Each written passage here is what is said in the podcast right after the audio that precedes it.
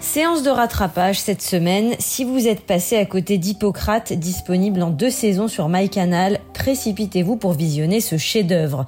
Alors que les Américains dépeignent depuis des décennies le monde hospitalier de manière plus ou moins réaliste, la France, elle, n'avait jusqu'à présent aucune série chorale sur l'hôpital. T'as toujours su que tu voulais faire médecine Ouais, je crois, ouais.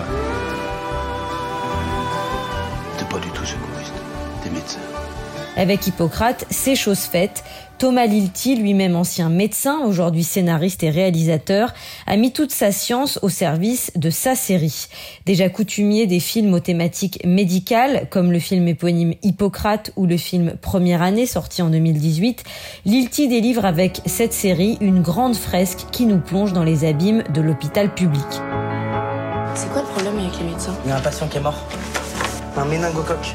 Bien vénère apparemment. Tous ceux qui ont été en contact restent chez eux et prennent un traitement préventif. La saison 1, prémonitoire, racontait les déboires d'un groupe de quatre internes de l'hôpital fictif Raymond Poincaré, catapulté responsable d'un service de médecine interne en raison du confinement des titulaires. Alison, Arben, Hugo et Chloé devaient faire face le temps que la tempête passe.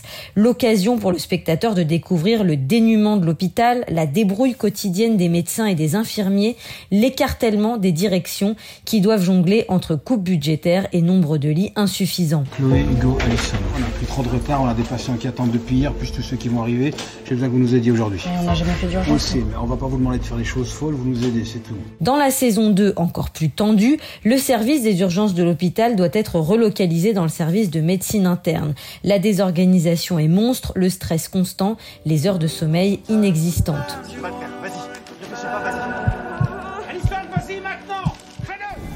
Au-delà des quatre internes qui traversent chacun un moment déterminant de leur carrière et de leur vie, d'autres personnalités se démarquent dans un ballet tourbillonnant constant. La chef infirmière débordée Martine, la responsable inflexible du service de réanimation Muriel Wagner, la directrice de l'hôpital découragée Nathalie Ferrand ou encore le très charismatique Olivier Brun, chef des urgences ultra tatoué incarné avec brio par Bouli Lanners. T'assure qu'aucun patient reste ici. Je compte sur toi.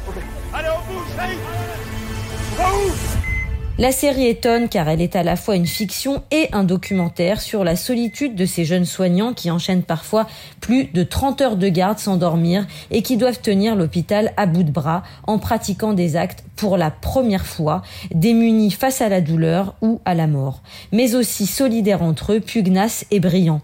Il arrive à chacun de commettre des erreurs par manque d'expérience, par fatigue, par impatience, et certains souffrent tant du poids qu'on leur met sur les épaules qu'ils cherchent à s'en La plongée dans l'univers hautement carabin de la salle de repos des internes vaut le détour. Vous verrez ainsi comment les jeunes internes décompressent entre deux gardes et vous les comprendrez sûrement.